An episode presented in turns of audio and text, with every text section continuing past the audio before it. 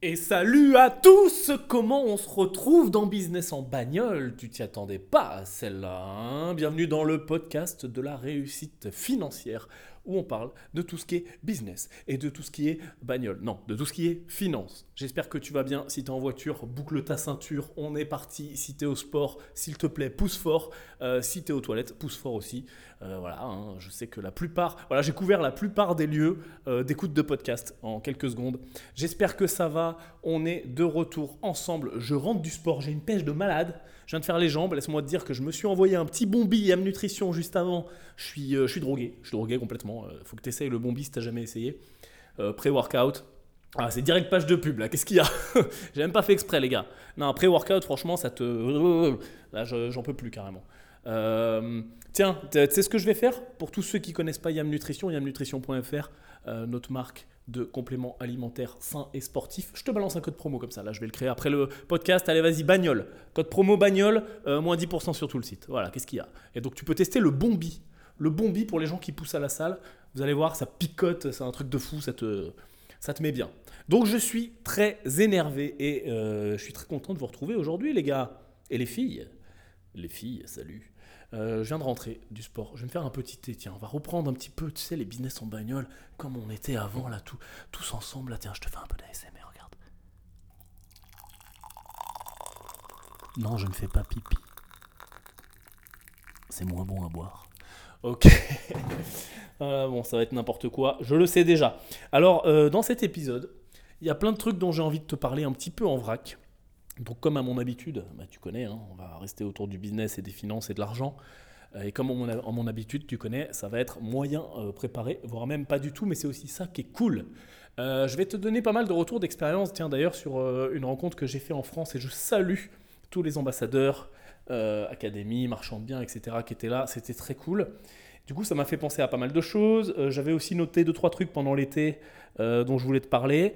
Et puis, euh, deux, trois trucs pour que tu t'améliores au niveau euh, business, au niveau finance, au niveau immobilier notamment, mais pas que. Euh, je vais commencer en vrac. en fait, si tu veux, je pense qu'il y a des, choses à vraiment stopper pour les gens qui veulent aller plus loin, pour les gens qui veulent devenir riches. tu ne me vois pas, mais je mets des gros guillemets avec mes doigts. parce qu'il y a plusieurs niveaux de richesse, il y a plusieurs niveaux, et on l'abordera dans ce podcast, de comment je me sens riche, est-ce que je suis riche, à partir de combien on est riche, euh, je m'en fous de ces seuils-là, mais en tout cas, il y a des effets psychologiques qui font que bah, parfois, euh, on a envie de s'arrêter, ou alors on s'arrête malgré nous, on, ne va pas plus loin, on arrête, de, se challenger, etc. Parce que tout simplement, on rentre dans une routine et on se remet plus en question, ce qui est euh, complètement humain. Donc on va voir aussi plein de petits tricks. Je vais te raconter quelques anecdotes, je vais te donner quelques conseils sur des choses qui m'aident moi au quotidien pour justement aller plus loin.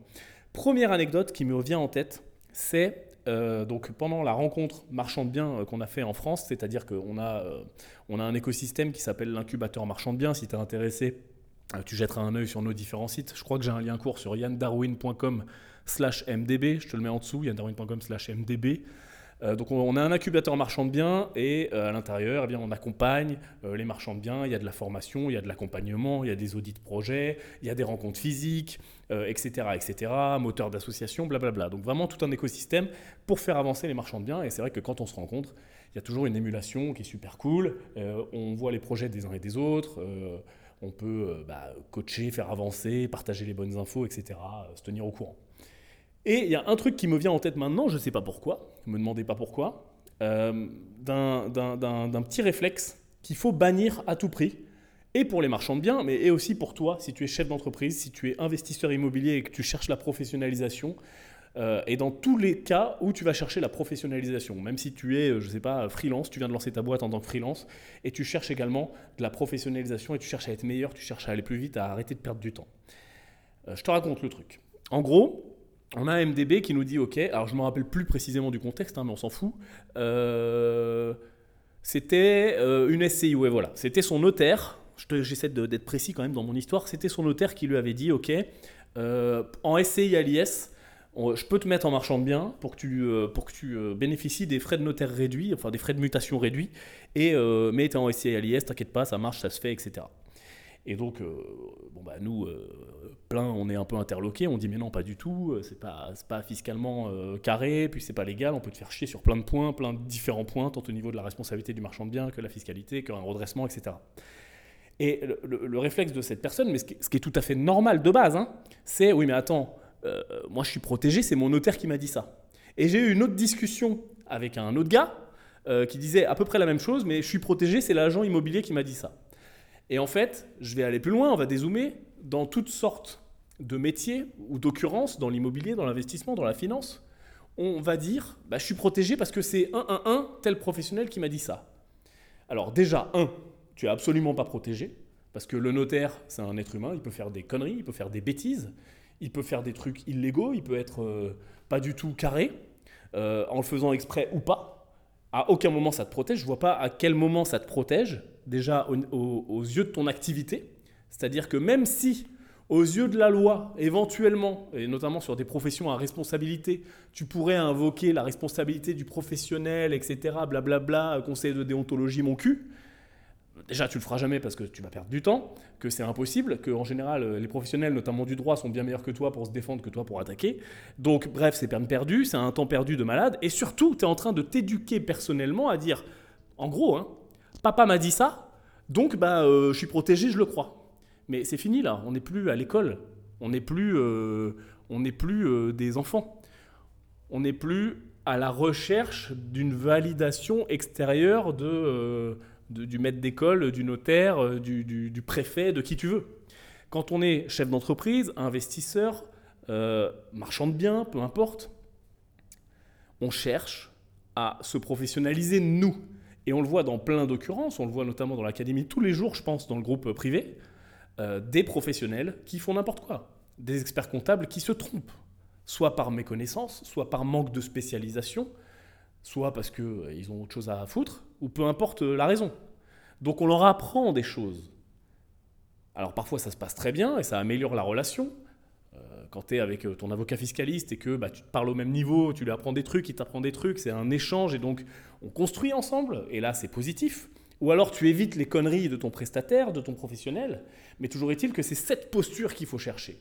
Ta posture de professionnalisation. Et il faut s'interdire, et tu vas voir qu'on va s'interdire, euh, je pense, pas mal de choses dans ce podcast, il faut s'interdire la posture de dire papa m'a dit ça, donc je suis protégé, donc il a raison, donc l'autorité. Et ça marche avec le banquier, ça marche avec qui tu veux. Hein. Souvent on dit ah mais mon banquier m'a dit ça, donc c'est comme ça. Non, tu sais très bien aujourd'hui, si tu as déjà fait plusieurs demandes de prêt, tu sais très bien qu'entre 10 banquiers, tu as 10 réponses différentes. Il n'y a pas de vérité. Et là, c'est même pas ni de l'incompétence ni quoi que ce soit, c'est encore d'autres facteurs. Mais toujours est-il que c'est la même chose, ça fonctionne de la même façon, ok? Donc, on ne se dédouane pas sur les pros, puisque le pro, c'est toi. Le pro, ça doit être toi. Et je reviens, je rezoome sur le cas du marchand de biens. Euh, marchand de biens, malheureusement, malheureusement, hein, clairement, parce que c'est la difficulté du métier, tu dois être professionnel de plein de choses. Tu dois être professionnel de l'urbanisme, tu dois être professionnel un petit peu du droit et notamment euh, de la mutation, tu dois être professionnel parfois du bâtiment, tu dois être euh, limite un architecte parfois, tu dois être professionnel de la vente, de l'achat, de la négociation, etc. etc. Mais c'est ça qui différencie un marchand de biens qui a vu de la lumière qui n'est pas formé, qui perd de l'argent ou qui, ou qui va lentement, et un marchand de biens qui fracasse tout, qui fait du cash, qui enchaîne et qui fait grossir sa boule de neige. Donc on s'interdit, s'il vous plaît, je ne jette pas du tout la pierre sur la personne, les personnes qui posaient cette question, hein, les gars, je sais que vous écoutez le podcast, euh, salut, je vous salue, euh, je ne suis pas en train de vous jeter la pierre, hein. je cherche vraiment à faire un exemple, c'est les premiers qui me viennent, pour juste expliquer la démarche derrière, ok? Donc ayez vraiment cette démarche, s'il vous plaît, tous, de ne jamais vous dédouaner sur un professionnel et de vérifier ce que disent les professionnels, de ne pas faire confiance, en tout cas la confiance n'exclut pas le contrôle, et d'avoir votre posture professionnelle. Parce que votre posture professionnelle, si vous la travaillez, si vous la prenez et si vous la gardez tout au long de votre vie, avec tous les interlocuteurs avec qui vous travaillez, même si au début elle n'est pas parfaite, bah, tu vas me dire oui mais au début Yann, euh, mais, je comprends rien, comment tu veux que je sois un professionnel? Ben oui, c'est sûr. Au début, tu comprends rien et tu vas pas être professionnel. Tu es, une chèvre avec des bottes qui, qui essaie de faire de l'immobilier, tu vois. Mais sauf que, à travailler ça, bah oui, il y a des entrevues euh, où euh, on va t'apprendre des trucs. Il y a des entrevues où tu vas avoir l'air de faire semblant et puis on va dire ah ben lui, euh, le petit jeune, on va se foutre de ta gueule. Ben oui, mais c'est le jeu. Sauf que en le travaillant comme ça, tu vas le devenir. Et je te garantis, et ça c'est un effet clair et net de bord de débordement, que plus tu vas l'être, et plus tu vas le travailler, plus tu vas apprendre, plus tu vas t'auto-former à faire ça, et plus tu vas te créer des opportunités. Parce qu'au bout d'un moment, tu vas voir que ça va plus être bah, j'essaye de le faire mais je suis un peu maladroit. Ça va être putain, ouais, j'ai l'air professionnel. Et puis après, après l'air, avoir l'air professionnel, bah, ce sera pas ta l'air professionnel, c'est tu es professionnel. Et par professionnel, j'entends la connaissance qu'il y a derrière, la technicité qu'il y a derrière. ok? Donc vraiment, travaille ça, c'est vraiment un des meilleurs conseils que je peux te donner dans tous les domaines, pas que l'immobilier. Vraiment. Et même dans les sous-domaines. Tu vois, moi je pense, je vais parler un petit peu de, d'un cas perso, c'est-à-dire que moi j'ai une appétence pour le marketing, j'aime ça. Et donc dans plusieurs de nos sociétés, euh, il est arrivé que je fasse, que je prenne euh, la tête de certains projets ou d'un département, ou plus tard, et c'est plus le cas maintenant, que je vienne aider ponctuellement, un petit peu en mode consulting, pour accélérer certaines choses. Euh, j'ai fait aucune école marketing.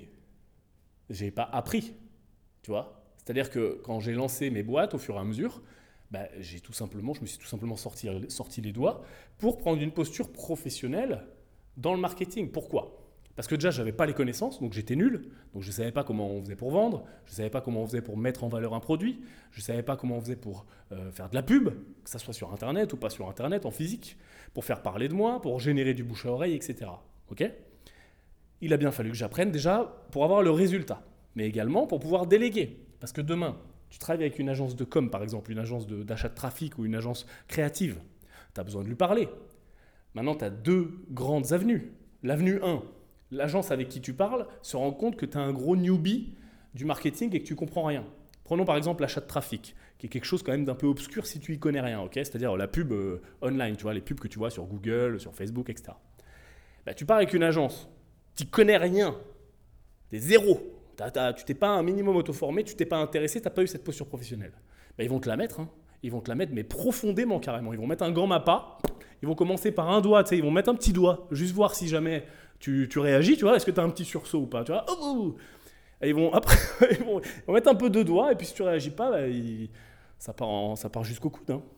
Et donc le problème, c'est que bah, tu vas perdre de l'argent, et tu vas perdre de la crédibilité, et tu vas perdre éventuellement des challenges qui sont intéressants. Parce que je prends l'autre avenue maintenant, si jamais tu t'es formé, tu as cette posture professionnelle en disant, ok, j'ai beau avoir une agence, j'ai beau déléguer, c'est quand même moi, au bout du compte, bah déjà, un, qui doit faire grossir ma boîte, qui est responsable du truc, qui doit en tirer les fruits si jamais ça marche, et deux qui paye les factures. Donc je vais m'y intéresser un petit peu plus que ça, parce qu'il n'y a pas de délégation parfaite, ça n'existe pas, je suis désolé, c'est un mythe de dire tiens, fais ça. Ça ne fonctionne pas. Et donc à ce moment-là, tu as une posture qui est beaucoup plus intéressante. Déjà, un, tu vas pas te faire fils-fucker jusqu'au coude, et deux, tu vas challenger les gens. Peut-être que tu vas leur donner des idées, peut-être que tu vas améliorer leurs idées, peut-être que tu vas mettre un stop à un truc qui marche pas bien plus tôt que si tu t'étais laissé euh, bullshiter ou si tu n'avais pas suivi le truc. ok? Et ça peut marcher avec un banquier, ça peut marcher avec un designer, ça peut marcher avec ce que tu veux. Donc, oui, il faut être un petit peu le chef d'orchestre des différents euh, corps de métier avec qui tu travailles. Qui soit salarié, qui soit partenaire, qui soit euh, qui gravite autour comme un notaire ou un banquier, qui soit prestataire externe, qui soit peu importe.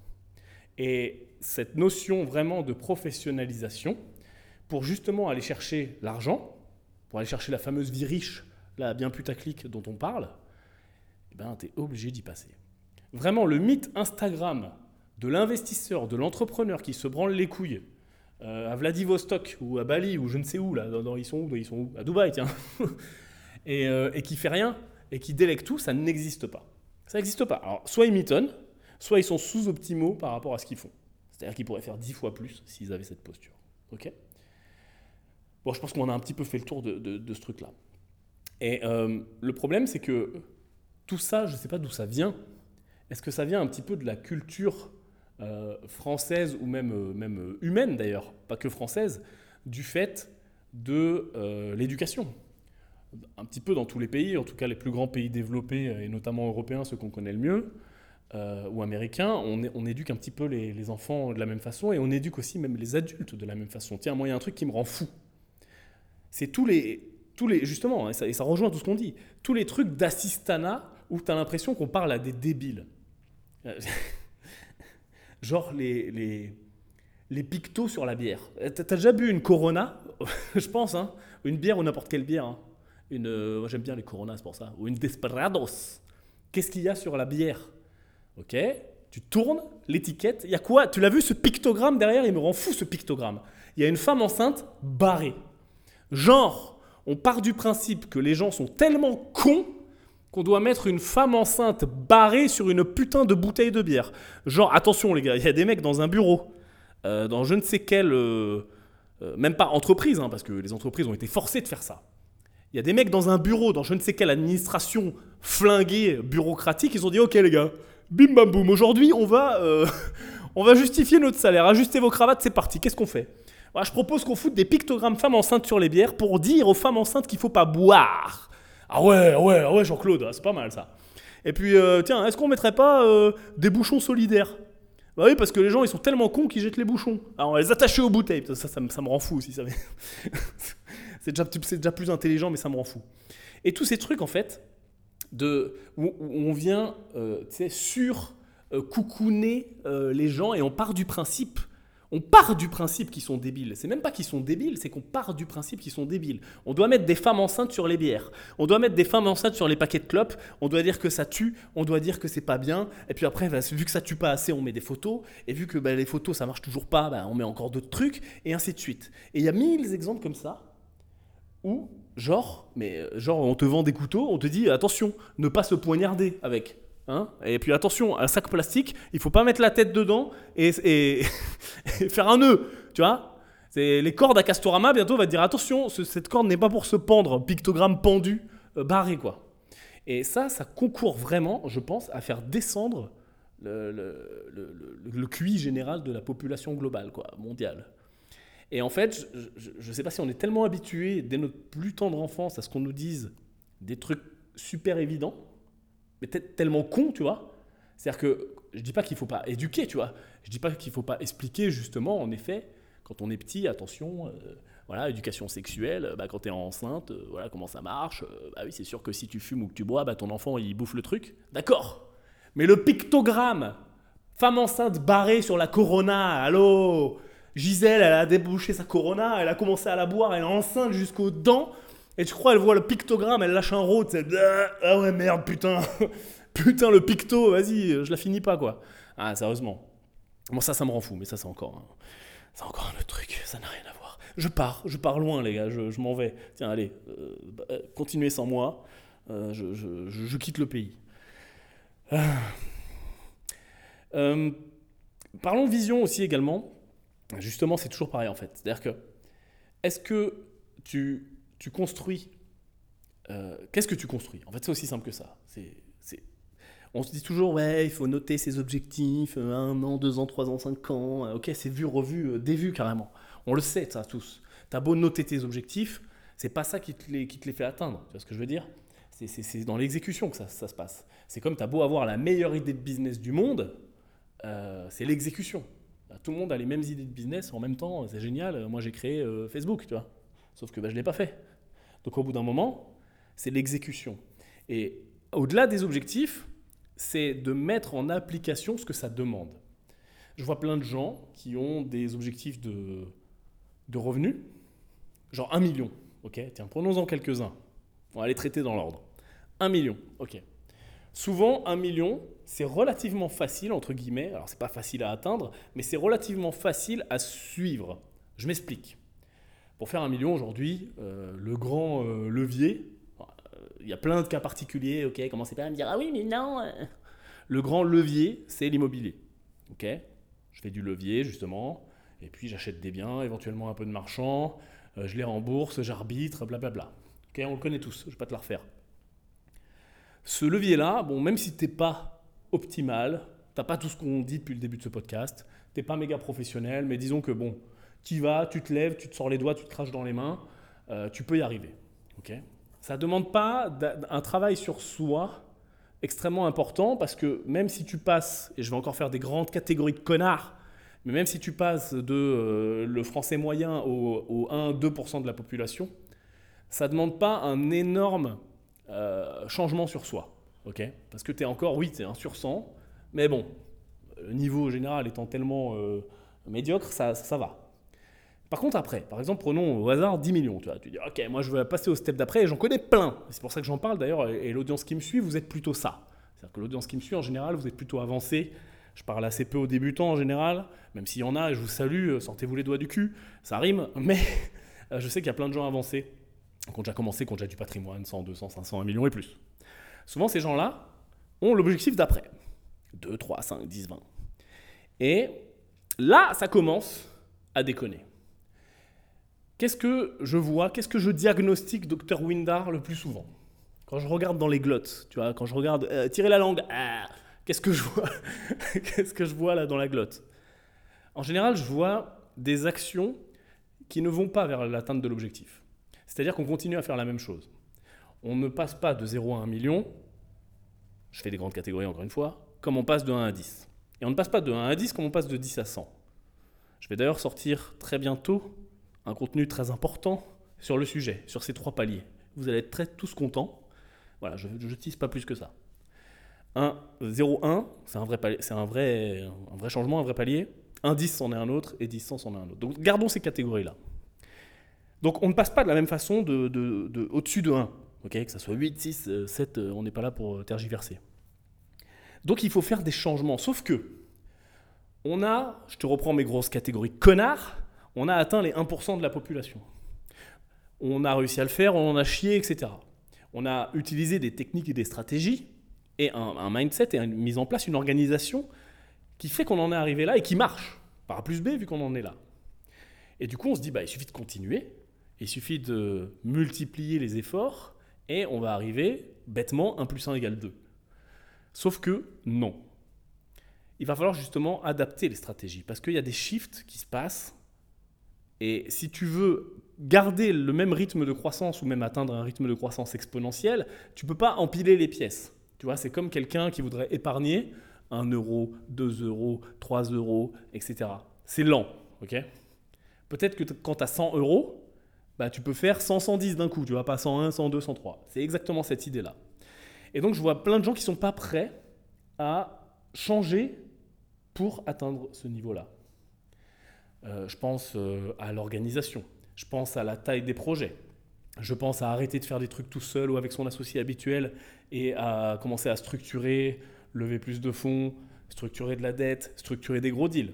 Je pense à arbitrer son patrimoine. Combien de gens sont encore attachés à leur patrimoine et refusent de l'arbitrer alors que quand je leur demande, OK, si tu vends ce bien demain, combien d'années de cash flow il va te donner? Ah, 24 ans et demi. Ah, ben pourquoi tu le vends pas? Ah oui, mais papa, il veut pas. Bah, eh oh, eh oh, oh Bah oui, mais t'es lent. OK? Donc, réfléchissez à ça. Deuxième chose, ça demande une organisation forcément. Au bout d'un moment, il y a souvent de l'embauche quand même au milieu.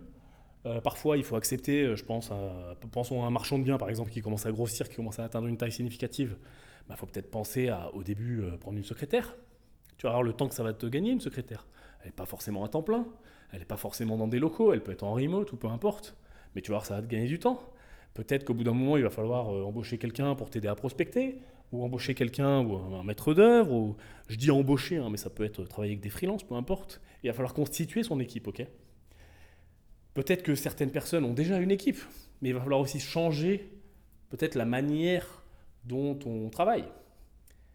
Euh, j'avais une discussion il n'y a pas très longtemps sur le fait de, du travail versus les résultats. C'est-à-dire que euh, nous, on fait une billion dollar compagnie, ok? Je vais prendre l'exemple de Green Bull, ok? L'objectif de Green Bull, c'est une billion, une billion dollar compagnie, ok? C'est-à-dire euh, plus d'un milliard de valos. On va pas à un milliard de valos comme on monte une pizzeria, ok? C'est-à-dire que une blanchisserie. C'est-à-dire que on ne peut pas avoir le même niveau euh, de structuration, de proximité, de non-remise en question, de continuer comme c'était avant et de ne pas vouloir tout changer parce que bah, on vient de finir ça et donc euh, c'est dommage, on s'en est débarrassé, etc. etc. Euh, il faut savoir pivoter, il faut savoir parfois tout jeter à la poubelle ce qu'on a fait six mois avant parce que le marché a changé, etc. etc. Et c'est super fatigant. Et tu dois accepter, malgré les réussites passées, et c'est ça surtout qui est le plus fatigant et qui fait le plus mal au cerveau. Et vous allez certains d'entre vous vous reconnaître. Tu dois accepter que malgré euh, le confort que tu as atteint, ok, tu as ton million, 2 millions, 3 millions, euh, ton cash flow, euh, peu importe, tu as atteint un certain confort, tu vois. es bien, tu vois, tu es, de la haute, tu vois, tu te mets bien, tu te mets yimbe. Du coup, tu as envie forcément d'être un petit peu fainéant, de déléguer plus. Sauf que ça fonctionne, mais tu vas au mieux te maintenir ou avoir une, une croissance assez faible. Pour continuer l'exponentiel, malheureusement, et je voudrais avoir une recette magique, il faut charbonner. Et il faut remettre en question, il faut changer, lancer de nouveaux produits, etc. etc. Et en fait, bah, tu vas pas du tout être à la calée comme tu pensais euh, quand tu avais zéro de patrimoine et que tu te disais, putain, 1,5 million, je me mets à la calée, tranquille, cigare. Bah non, en fait. Parce que oui, d'accord, mais ça grossit plus. Donc il faut savoir. Donc tu vois, noter les objectifs, c'est bien, sur le papier, se faire un doux rêve, mais après, atteindre ces objectifs, c'est tout à fait autre chose. J'ai plein d'exemples dans la tête. Je pense à, un money gamer qui, euh, euh, lors d'un coaching avec Guillaume, se rend compte que bah, une des façons d'atteindre ses objectifs, c'est peut-être de vendre la résidence principale, alors que la résidence principale, je te salue si tu nous écoutes, c'est quelque chose de, de, sentimental, etc., etc. Et du coup, bah, tu sens que c'est dur, mais du coup, tu sens que bah, pour atteindre les objectifs, il faut y aller, ou alors il faut renoncer aux objectifs, ou alors les objectifs, au lieu de les faire en 3 ans ou en 5 ans, on va les faire en 10 ans. Et donc, quelque part, il faut transiger, tu vois, quelque part, il faut accepter de, perdre quelque chose. Ça peut être du temps, ça peut être de l'argent, ça peut être euh, de, la qualitude, de la tranquillitude, tu vois, la tranquillitude. Donc, il faut comprendre ça. Et donc, ben oui, moi, euh, je, suis prêt à charbonner, je suis prêt à... Et, parfois non, c'est-à-dire que parfois j'ai envie de me, me caler, de me dire non. Et après, je me retrouve, et je me dis putain, mais si en fait. C'est-à-dire qu'il faut continuer et il faut accepter aussi que bah, forcément, euh, tu vas avoir... Euh, ça va pas être la petite PME où euh, tout le monde s'aime bien et c'est la fête du slip, tu vois. Et où, où, les gens font leurs heures et un peu en mode fonctionnaire et tout va bien.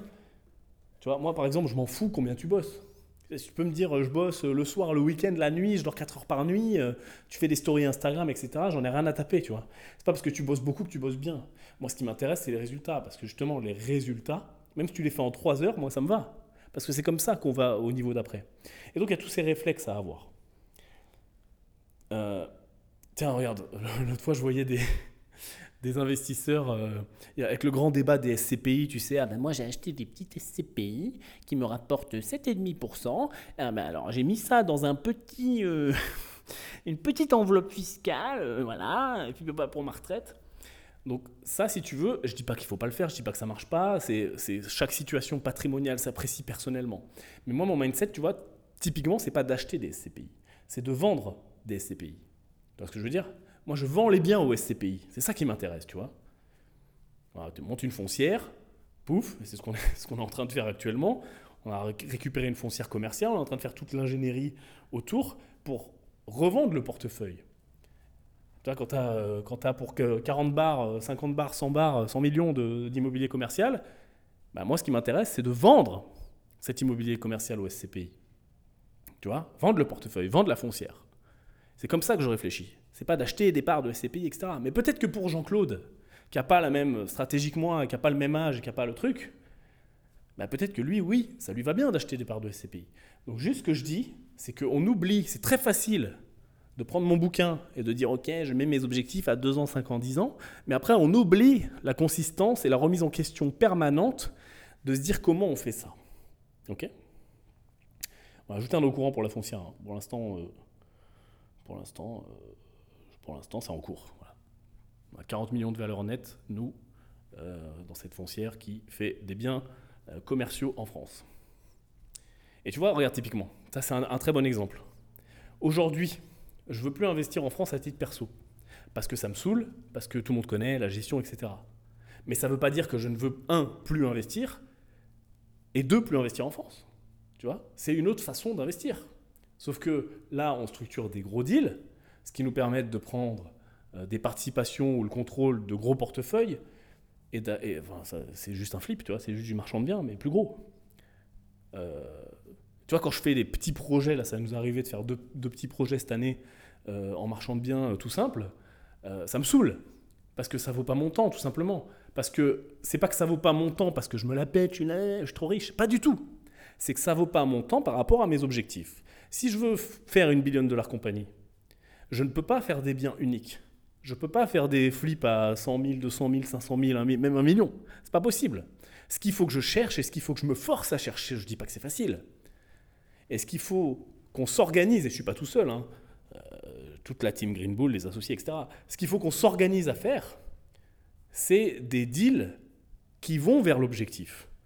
Et donc, c'est pas des deals à 1 million, c'est des deals à 10, 20, 30, 50, etc. Ok?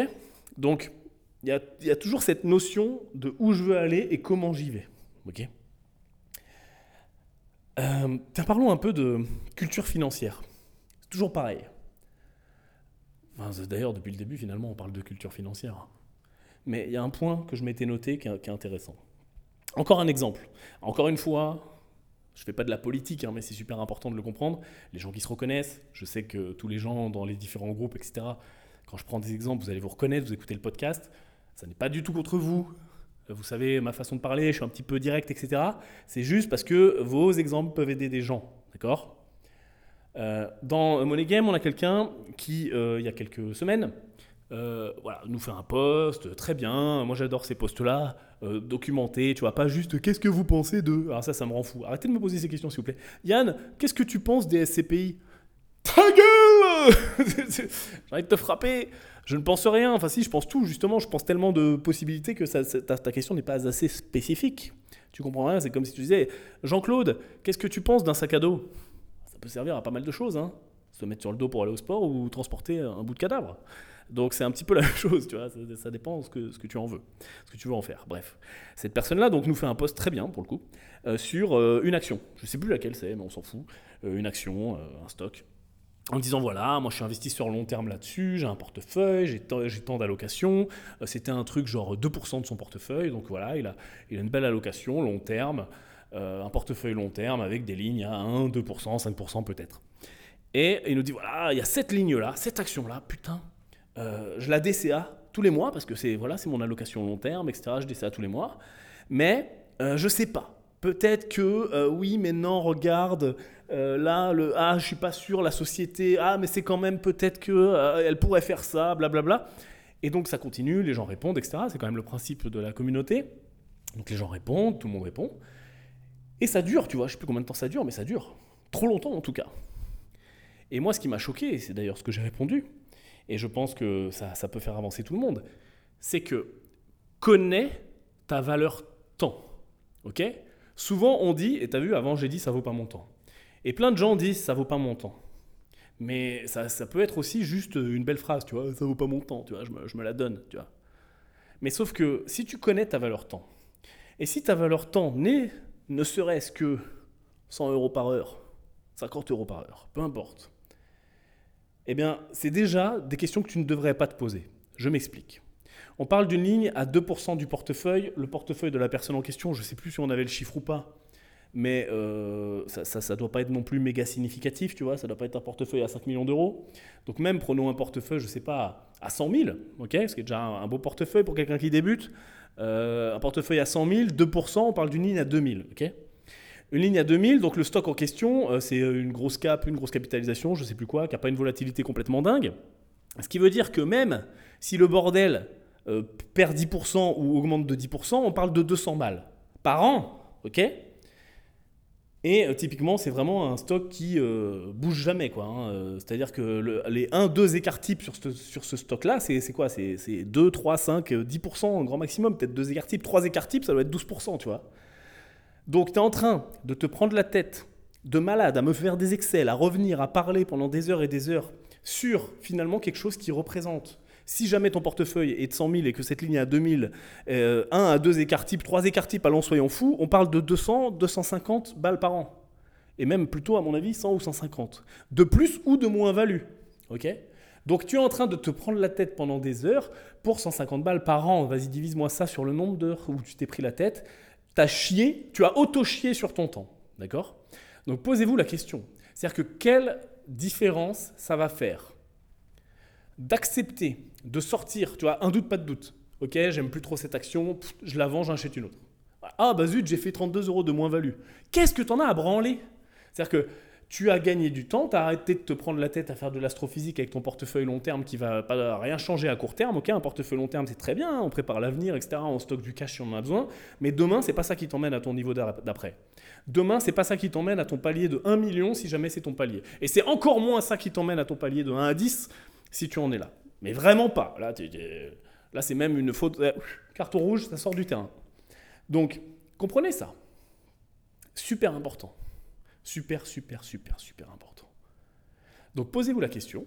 Quand vous vous prenez la tête, et je sais qu'il y a plein d'astrophysiciens, d'optimiser un truc qui va faire une différence annuelle de 50 balles sur votre patrimoine, et que vous prenez la tête 4 heures pour l'optimiser, est-ce intéressant? Pour le court terme hmm. Après, vous avez peut-être uniquement un objectif long terme.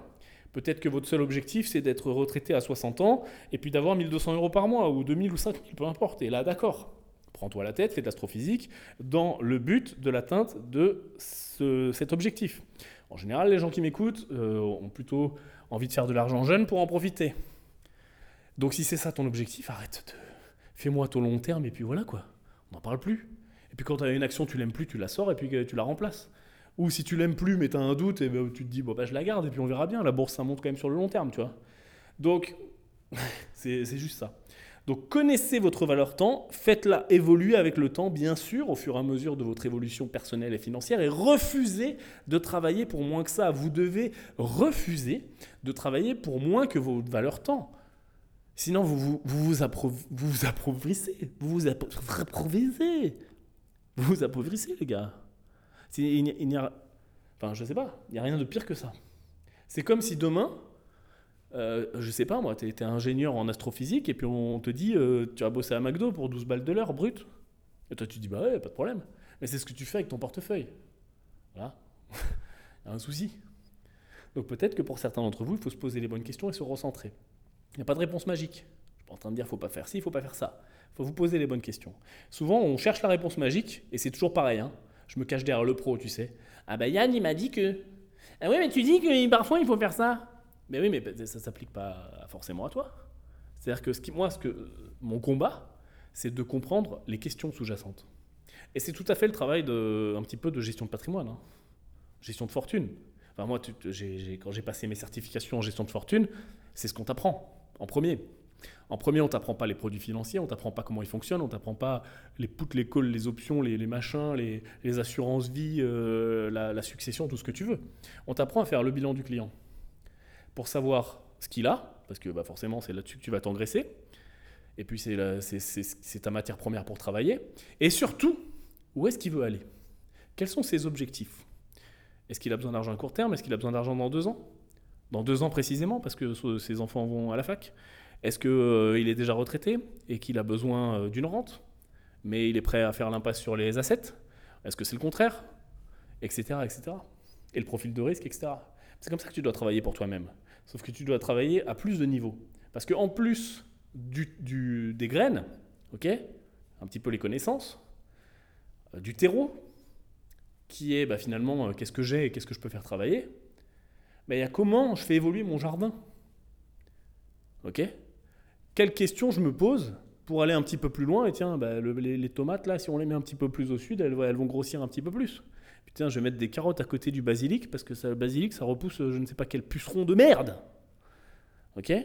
Ton culé de puceron. Donc, comprenez ça. Euh, tiens, autre chose. Pareil, on va, on va continuer à parler de bourse. Euh, on va continuer à parler de portefeuille long terme. Euh, c'est pas la même personne, mon, exemple. Vous allez tous y prendre, les gars. je vois souvent des gens, pareil, qui font des positions bourse. Euh, donc pas trading, hein. on parle bien de bourse long terme. Attends, je bois un peu de thé parce que... Et combien de temps ça fait qu'on est en podcast déjà hmm. ah bah, Laisse-moi te dire qu'il est à la parfaite température. Interlude.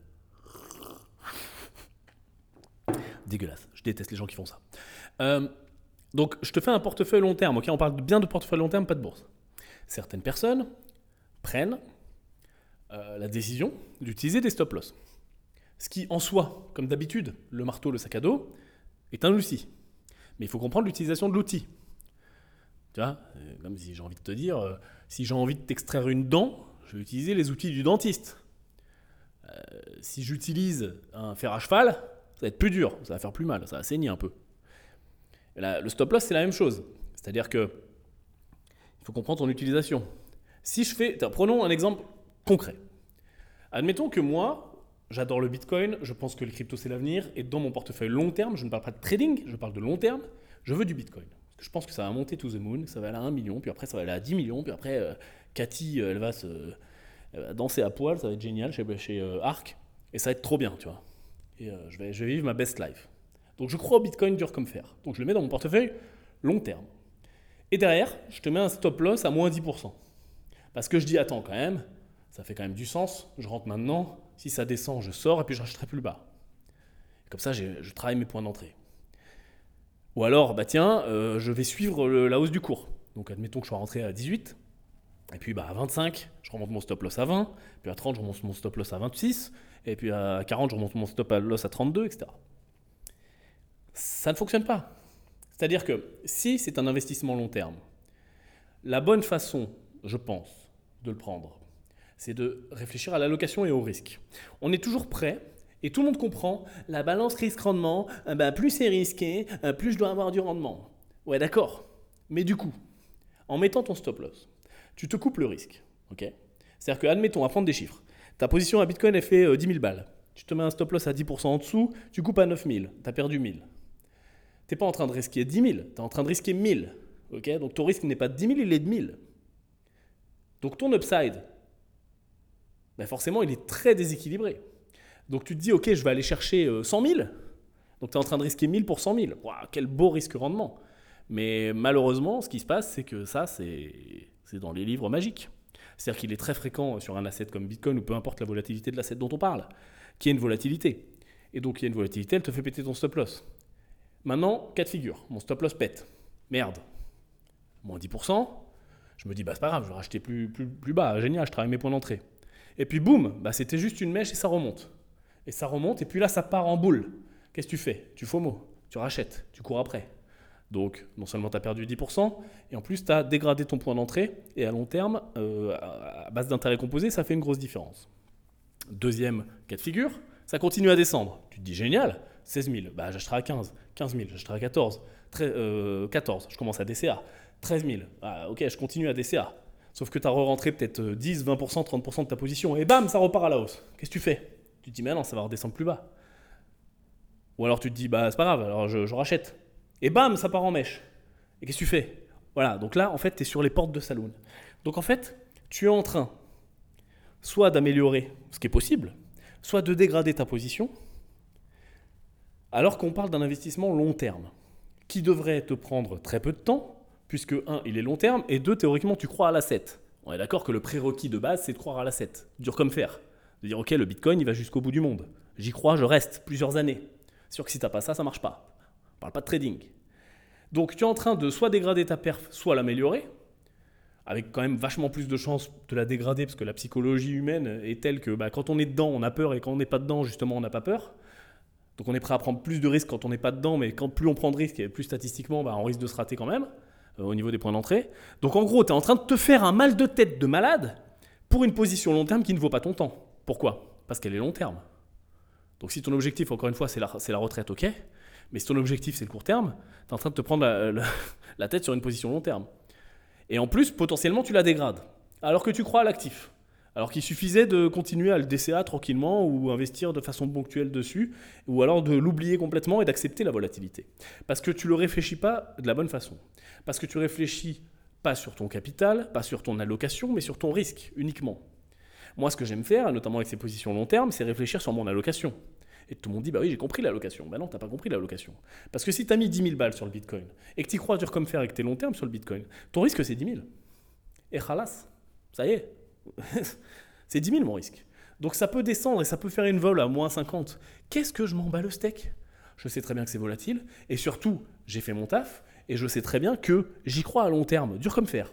Et c'est pas parce que ça prend moins 50% pour des raisons X ou Y, parce que tout le monde se chie dessus, parce qu'il y a une bad news, ou parce qu'il y, y, a un contexte géopolitique qui fait que c'est compliqué, que ça remet en question mon analyse, puisque mon analyse se base sur des fondamentaux. Pas du FOMO, pas du machin. Donc mon risque, je dois accepter qu'il soit 10 000. Et surtout, en acceptant ce risque-là de 10 000, j'ai un bien meilleur risque-rendement. Enfin, en tout cas, beaucoup plus atteignable. Parce que reprenons mon objectif de 100 000 un petit peu plus tôt, on n'est plus qu'à 1 sur 10 et pas 1 sur 100. Et plus les risques-rendements sont débiles, et plus ils sont durs à atteindre, forcément. Parce qu'il y a tout ce que je viens d'expliquer avant qui vient se mettre au milieu. Donc il faut comprendre ça. Ne, mettez- pas, si je peux vous conseiller quelque chose, ne mettez pas stop loss sur vos positions long terme. Qu'est-ce que vous allez travailler. Et vous allez en plus perdre des frais. Et vous allez en plus vous prendre la tête. Ce qu'il faut plutôt s'apprendre à faire sur une position long terme, c'est pas la regarder. Parce qu'à partir du moment où vous avez un stop loss, qu'est-ce qui va se passer? Vous allez regarder, ah putain, je suis près de mon stop, qu'est-ce que je fais? Je le bouge, je le bouge pas Tu chies sur ton temps. Ah ben putain, mon stop loss il a pété, ben maintenant qu'est-ce que je fais? Je mets un ordre plus bas, je le suis, j'attends, ah ben non, euh, ça, va jusqu'au trou. Et parce qu'en plus, c'est souvent ce qui se passe. C'est-à-dire que les gens, et, et toi, et toi compris, hein, pense pas que tu es meilleur que les gens. Le cerveau humain euh, achète quand ça monte et vend quand ça baisse. Alors qu'il faudrait faire l'inverse. C'est-à-dire que quand ça baisse, on remet en question notre vie, notre mère, notre grand-mère et notre famille sur quatre générations, parce que si ça baisse, il doit y avoir une raison, le marché doit savoir quelque chose que je sais pas, euh, etc. Et donc, euh, bah, forcément, tu crois plus en l'asset, et quand ça monte to the moon, vertical FOMO, ah ouais, bah putain, le marché doit savoir un truc, les professionnels sont en train de rentrer, on s'apprice des trucs de malade. Et tu FOMO. Parce que ça, c'est humain. Donc en fait, tu travailles à l'envers. Alors si tu mets ta position et tu l'oublies, tu as accepté ton risque, ok? Par exemple 10 000, comme on a dit avant, mais 10 000 pas sur 10 000 de, capital ou pas sur 10 000 de patrimoine, tu vois ce que je veux dire? 10 000 sur, sur 100 000 peut-être, si on parle d'une position fortement spéculative. Ok? 10% de mon capital, ok ça, Et voilà, tu es prêt à perdre 10% de ton capital. Et je te rassure, ça arrive dans de très rares cas, à moins, que, l'asset, enfin, que la boîte en question, si c'est un stock par exemple, fasse faillite ou que l'asset disparaisse. Mais en, en général, ça n'arrive pas. Mais en acceptant le risque maximal de ta position, tu t'enlèves tous ces mal de tête. Et tu vas pas rater le train comme euh, plein de gens aiment à le dire, ah, j'ai raté le train. Ou tu vas pas te faire sortir et puis bah, euh, re-rater le train. Parce qu'en plus, bien souvent, ce qui se passe, c'est le principe d'un, de, du marché euh, ouvert. quoi. hein. Il y a de la volate. Et donc tu vas te faire sortir à moins 10, et puis le lendemain, ça va remonter parce que ça va corriger, ou parce que les gens auront flippé pour rien, ou six mois après parce que ça sera parti dans le bon sens. Et toi, tu te seras fait sortir à moins 10. Et tu diras, je sais que ça t'est déjà arrivé, te cache pas, je le sais. Ah bah ouais, mais j'étais dedans, mais putain, j'ai raté, parce qu'à un moment, ça puait, j'ai préféré sortir, euh, et puis bah là, j'aurais fait x2, quoi. Une position long terme, c'est une position long terme. Ah, je vais te prendre l'exemple très simple, je tourne le podcast en fin octobre. Euh, Visiomed, en ce moment, c'est compliqué. Tout le monde se chie dessus, il n'y a aucun volume, mais euh, ça baisse. Bah, ça baisse pourquoi? Parce que bah, quand personne bouge et qu'il y a 0.3 de volume, bah, le peu qui, qui vendent, hein, si le consensus il est plus bas, bah, ça descend, tout simplement. Euh, on a swingé de moins 3,5 millions, nous, sur la position Visiomed. Est-ce que tu crois qu'on flippe? Non. Ah, c'est pas, pas confortable, hein, ça fait mal au cul. hein. Mais on est, je suis là pour 3 ans, minimum. 3-5 ans. Mon objectif, c'est 3 à 6. Je crois en la boîte. Je pense qu'elle délivre. Je vois ce qui se passe sur place. Je vois que tout va bien. Je vois qu'il y a énormément d'indices, et je l'ai assez partagé en vidéo, qui fait que ça va dans le bon sens. Que je pense que ça va exploser. Je pense que la boîte est sous-évaluée, etc. Est-ce que le simple fait que l'asset baisse remet en question mon jugement et ma réflexion qui est faite sur des bases solides par A plus B, fondamentales et macro? Non. Pourquoi? Parce que Jean-Jacques vend, parce qu'un sombre connard du, forum Boursorama qui a, du temps à perdre et qui comprend rien, a décidé que c'était risqué et que ça lui allait pas et il vend, ils sont quatre à vendre et, et est-ce que ça change mon analyse? Bah Absolument pas. C'est comme si je suis méga bullish sur le Bitcoin et que demain il y a une mauvaise nouvelle et que Coinbase il a fait n'importe quoi et que ça prend moins 15%, est-ce que ça change ma, ma vision sur le Bitcoin? Absolument pas. En fait, ce qu'il faut comprendre, et, souvent, et je parle aux investisseurs en bourse, le, truc que vous comprenez pas, c'est que le fait de voir les cours en temps réel ne reflète pas forcément le consensus des investisseurs. Comment fonctionne un prix? Je vais vous réexpliquer parce que je crois que c'est- très important de comprendre ça. Comment fonctionne une cotation? On met un carnet d'ordre, les acheteurs, les vendeurs. Oui, mais Yann, on sait. Non, non, tu sais pas, attends. Et le dernier prix, c'est les deux dernières personnes, ok, qui se sont mis d'accord sur un prix. D'accord? C'est-à-dire que je peux avoir un million d'actionnaires à l'achat et un million d'actionnaires à la vente. S'il y en a que deux qui se mettent d'accord, bah c'est le dernier prix. Et je peux avoir un million de mecs qui veulent acheter et un seul qui veut vendre. Bah celui qui veut vendre, ce sera à son prix que ça va se passer. Tu vois ce que je veux dire? C'est que le cours ne reflète pas un espèce de vote global de la totalité des gens à l'instant T, mais le dernier prix. Mais tu vas me dire, oui, mais du coup, bah, s'il y a plein de gens, ça reflète bien le truc global, puisqu'il y a plein de gens. Je vais te dire oui. Dans une action ou un stock, ou, enfin, ou, ou une crypto, ou peu importe l'asset, qui a une liquidité assez importante, oui, ça reflète. Parce qu'il y a des dizaines de millions d'ordres tous les jours. Mais sur un asset qui n'en a aucune ou très peu, bah non, ça ne reflète pas. Si 99% des actionnaires ne font rien et que 1% euh, des actionnaires décident d'un consensus de prix entre eux dans leur coin, ça ne reflète rien. Ça reflète les 1%, pas les 99%. Donc il y a une vision biaisée du marché. C'est la première chose, quand il n'y a pas de volume, sur les assets, où il n'y a pas de volume. Notamment les petites cryptos, notamment les, small caps, etc. Deuxième chose, ce qu'il faut comprendre, c'est que le fait de voir l'asset bouger en temps réel, que le prix soit euh, euh, fait par une grande partie de, monde ou pas, le fait de voir le, prix changer en temps réel provoque des effets psychologiques. Pourquoi? Bah Parce que le cerveau humain, tu as compris, hein. le jeu, la peur, etc. Le faux mot. Et donc, bah on est nul, tout simplement. Et donc, ça provoque en toi des, des, réactions de, fuite ou d'appât du gain ou de peur qui ne devraient pas avoir lieu. Je vais prendre un exemple un petit peu opposé, immobilier. Tu as une maison, résidence principale. Et puis dans ta ville, bah, finalement, tous les jours, si j'avais envie, je pourrais faire un consensus du prix au mètre carré. Je pourrais prendre toutes les, toutes les transactions immobilières en temps réel, pour peu qu'il y ait un peu de liquidité et que je puisse fider un, un, indice en temps réel. Et ben, je pourrais tout simplement, voire même, même pas prendre les transactions, mais simplement prendre les bids et les asks, c'est-à-dire les offres acceptées ou refusées, et puis faire un carnet d'ordre. Et puis donc, je pourrais te faire bouger le prix du mètre carré en temps réel, tous les jours. Et puis, euh, je pourrais faire arriver une mauvaise nouvelle, genre à Paris, euh, les punaises de lit ou les égouts, ou une explosion dans, tel arrondissement. Et en temps réel, tu verrais que le prix, il y aurait des cracks et il y aurait des, des faux mots complètement dingues. Et le prix de l'immobilier pourrait bouger de plusieurs milliers d'euros par mètre carré, euh, par exemple à Paris, euh, dans le cas où euh, le maire annonce le passage d'une voie piétonne en voiture ou l'inversement, inversement, etc., etc. Un centre commercial qui arrive en face, en face d'un building qui avait une belle vue sur la Tour Eiffel ou sur la Seine, et tu verrais le prix, la panique immédiate, bouger. Peut-être pour un jour, peut-être pour quatre jours. Et donc tu aurais sur l'immobilier les mêmes effets euh, complètement irrationnel, avec des gens qui seraient capables euh, de vendre un truc euh, à 15 000 le mètre carré, à, 7 500, juste sur une rumeur. De dire, ah ouais, là, eh, il y a une tour qui va venir et toi, tu as vu, là, elle va être un petit peu bouchée, et tu vas perdre le soleil le matin, etc. Et tu aurais des effets de crack et d'annonces comme ça complètement dingues.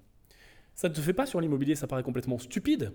T'as pas envie de te dire, si tu imagines, tu voyais ta résidence principale bouger, tous les jours, tu arrives dans ta cuisine, il y a un compteur. Il est vert ou rouge. Et puis tous les jours, tu vois le prix. Tu arrives un matin, tu es à 450 000. Tu fais, ouais, ça va. Le lendemain, putain, 600. Qu'est-ce qui s'est passé? Bah, Il y a le voisin euh, qui a vendu sa maison à un mec super riche. Et puis, bah, ce mec super riche, il, a, surpayé. Et du coup, bah, par effet de bord, euh, on part du principe que autour, bah, ça a pris de la valeur. Euh, parce que s'il y a un mec qui est prêt à payer 600, bah, pourquoi pas un autre? Et puis le jour d'après, bah, ça redescend à 450. Qu'est-ce qui s'est passé là? Tu t'es pas dit, putain, je viens de perdre 150 000 euros parce que tu l'as pas vu en temps réel, tout simplement. Parce que tu l'as oublié, parce que tu es long terme sur ta putain de résidence principale. Bah, c'est la même chose. C'est la même chose avec, avec les actions long terme. Si tu es long terme, pourquoi tu regardes le prix court terme? Ces effets sont en grande partie psychologiques. Ils ne reflètent pas la valeur de l'entreprise à l'instant T. Ils reflètent certes la valorisation de l'entreprise. La valorisation est différente de la valeur. Elle est différente et de la valeur comptable et de la valeur future. Il y a plein de méthodes, etc. DCF, tout ce que tu veux. Donc juste, partez du principe que quand vous avez fait votre analyse. C'est sûr qu'il faut être solide sur votre analyse. Euh, parce que sinon, bah, moins tu es solide sur ton analyse, plus tu doutes. Parce que plus quelqu'un, n'importe quel euh, pignouf, n'importe quel poireau, comme dirait l'autre, sorti de nulle part, est capable de te faire douter. Eh, j'ai entendu dire qu'à côté de chez toi, le voisin, euh, bah putain, il avait du mal à vendre et il va baisser son prix de 20%. Bam, ta résidence principale vient de baisser de 20%. Est-ce que tu penses ça quand, as un, un, poireau qui te dit ça? Non, tu le penses pas. Et pourtant, n'importe quel pignouf euh, en bourse est capable de te le faire penser. Parce que tout simplement, tu n'es pas solide sur tes appuis comme tu peux être par exemple avec ta résidence principale. Tu n'es pas solide sur ton analyse, tu n'es pas solide sur ta croyance. Donc apprenez à être solide sur vos croyances, à vous faire vos propres idées, et à partir de ce moment-là, ça y est, tu es long terme. Si tu es long terme, tu es long terme, tu appuyé sur un bouton, tu vois. C'est pas pour ça qu'à un moment il faut pas vendre, c'est pas pour ça qu'à un moment il faut pas prendre des profits, mais en tout cas, il faut savoir ne pas avoir peur de la volatilité court terme. C'est extrêmement important. Alors, je vais te donner un, autre exemple de gestion du risque. Euh, ma maison que j'ai achetée, bah, vous connaissez tous mon statut, les gars. hein. Euh, ma maison que j'ai achetée euh, fin d'année dernière. Donc ça fait. parce que tu vas peut-être écouter le podcast en décalé, ça fait 10 mois. ok? Elle est louée. Le locataire veut pas se barrer. Alors le truc que je savais pas, tiens, tu veux, des, histoires croustillantes? Le truc que je savais pas quand j'ai acheté, c'est que le mec est, lo- est lawyer, il est avocat. Et ça, je le savais pas. C'est le pire truc du monde hein, de traiter avec un avocat. Donc j'ai essayé. Alors faut savoir qu'ici, je te la fais courte. La règle, c'est que tu dois donner un an de préavis pour que le mec y parte. Donc je donnais un an de préavis. J'ai bien sûr essayé de négocier. Alors ici, ça se joue beaucoup avec de l'argent. Donc j'ai proposé jusqu'à 350 000 dirhams plus son déménagement. Donc on parle de 100 000 euros quasiment. Euh, donc euh, pour partir de la maison. C'est une maison qui est chère. hein. Euh, il a refusé, on est parti. euh, après, je lui ai dit, bah, euh, du coup, je veux augmenter le loyer. Si tu veux pas partir, parce que je suis pas non plus l'abbé Pierre, parce que j'ai le droit d'augmenter le loyer de façon annuelle, etc. Blablabla, c'est sous-évalué. Euh, il, a, il a refusé, du coup, j'ai dû aller au tribunal, du coup, j'ai gagné, du coup, je vais devoir re-aller au tribunal pour le faire sortir. Enfin bref, je suis dans un combat juridique de merde euh, qui, qui, qui, qui sert à rien. Juste parce que le mec en face c'est un, un avocat et donc bah, il, veut, il veut suivre le truc au pied de la lettre et puis il a décidé d'être con et puis il est aussi dans ses droits de toute façon Euh, c'est à ça que sert la justice mais toujours est-il que je perds un peu de temps mais pas non plus fou hein, parce que de toute façon il devait sortir en février prochain donc euh, ce qui fait dans, dans, quelques mois Euh, peut-être qu'il va sortir un petit peu plus tard moi j'espérais tu vois qu'avec l'indemnité d'éviction il accepterait de sortir bon maintenant qu'on est sur une base purement bah, purement j'ai envie de te dire légale c'est sûr qu'il sortira pas en avance. Donc je vais sûrement perdre par rapport à mon mois de février qui était mon pire scénario, je vais sûrement perdre encore 2-3 mois. Mais ce qui n'est pas méga grave, je suis un petit peu SDF comme tu peux le savoir. Mais pourquoi je te raconte ça? Bah Justement pour la gestion du risque. C'est-à-dire que je me suis posé un petit peu les mêmes questions qu'un investisseur doit se poser. Enfin, totalement, d'ailleurs, pas qu'un petit peu, totalement. Et on pourrait faire, encore une fois, les parallèles avec la bourse. Cette maison, ok, résidence principale, j'ai envie de la voir. Euh, J'en ai un, petit peu plein le cul d'être SDF, d'aller à l'hôtel, etc., même si je vis dans des beaux endroits. Euh, donc j'aurais très bien pu la vendre, tu vois? Et le pire, c'est que j'ai eu des offres. C'est-à-dire que moi, j'ai acheté un petit peu moins de 10 millions de dirhams, ce qui doit faire, euh, ça fait 3 millions 6, un truc comme ça. Euh, j'ai eu une offre juste après, euh, enfin pendant même la première procédure euh, tribunal et tout, truc méga chiant, à 14. Donc je prends euh, 1 million de dollars, Bah, en gros. Je prends un million de dollars et même un petit peu plus en cash puisque j'ai fait un, un apport quand même assez significatif dont je récupérais, je devais récupérer quelque chose comme quasiment 2 millions de dollars. Et je me dis, euh, ça y est, c'est fini, j'arrête de, gérer, euh, j'arrête de me prendre la tête, euh, j'arrête d'être SDF, j'arrête de tout ce que tu veux. Mais j'ai fait tout simplement un calcul risque parce que je suis un investisseur. Je me suis dit, attends, si j'accepte d'assumer un petit peu mon long terme et cette volatilité court terme, qu'est-ce que j'ai à gagner à la fin? Bah déjà, j'ai à gagner une maison et une qualité de vie, ce qui est quand même pas mal. Même si ça va être très chiant, hein, parce que tu sais qu'il y a quand même des travaux entre les deux. Mais surtout, bah, j'ai un truc qui va valoir plus cher. Donc j'ai Assess. Ok, c'est quoi mon objectif? C'est quoi mon TP Le jour où je vends, je vends à combien? Et je vois que j'ai un upside qui est complètement débile par rapport à aujourd'hui si jamais je vendais, même si je pouvais quand même faire des sous. Je vais même te dire un truc. La semaine dernière, enfin même il y a quelques jours, j'ai eu une deuxième offre. Euh, orale, pour le coup. Euh, aux alentours de 16, je pense même que j'aurais pu gratter 17. Et puis en vrai, le prix du marché, c'est plus 19-20. Donc, vraiment, si je me mettais à chercher, aujourd'hui, je pense que je vendrais 20. Donc ce qui fait que je prendrais euh, 3 millions 6, un truc comme ça, euh, de tête, de dollars, sans rien faire. Hein. J'ai toujours pas fait les travaux, le, mec est, toujours loué. Euh, plus mon equity, etc. Ça commence à être intéressant, tu vois. Bah, je, me- dis, euh, bah ouais, c'est quand même bien en se branlant le cul. Sauf que bah, mon upside est toujours plus important. Et mon analyse première, mon analyse long terme quand j'ai acheté, c'est quoi? Outre, euh, vas-y, on le regarde comme un investissement, on le regarde même pas comme une résidence principale. C'est que quand j'aurai rénové, et donc j'ai calculé mes coûts, etc., ensuite j'ai calculé mon prix, mon target, comme on peut le faire avec une entreprise, un stock, et je me suis dit, ok, c'est quoi l'upside? Bah, L'upside est toujours beaucoup plus important. Je pense que, honnêtement, ça va vous paraître fou, hein, mais c'est le luxe à Dubaï, je peux faire 6-7 millions de plus-value. Donc, tu me proposes un maintenant, et, ou deux, ou trois, bah, je peux faire 7. Bout d'un moment, euh, voilà. Et en plus, j'ai aussi mis dans la balance le fait que bah, je veux une maison et que, je veux avoir une qualité de vie, etc., etc., et que c'est un projet qui m'intéresse. Donc ça m'a permis de ne pas être faible à court terme. Parce que je te dis que ça aurait été quand même une belle tranquillité d'esprit de vendre et de me dire bah, salut, euh, bye bye les gars, vous m'avez saoulé les cons.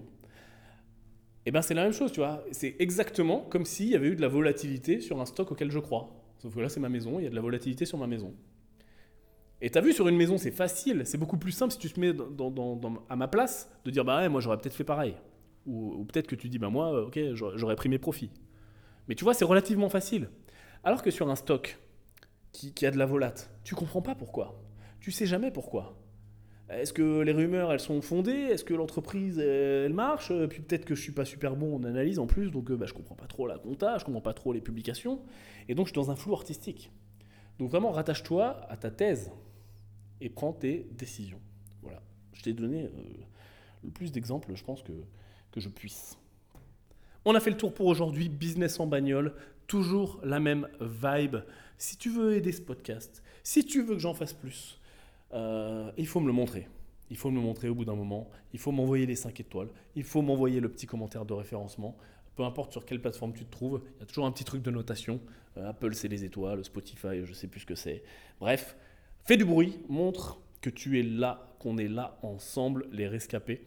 C'était Yann Darwin. Je te retrouve très bientôt pour plus de finances et de réussite financière. Ciao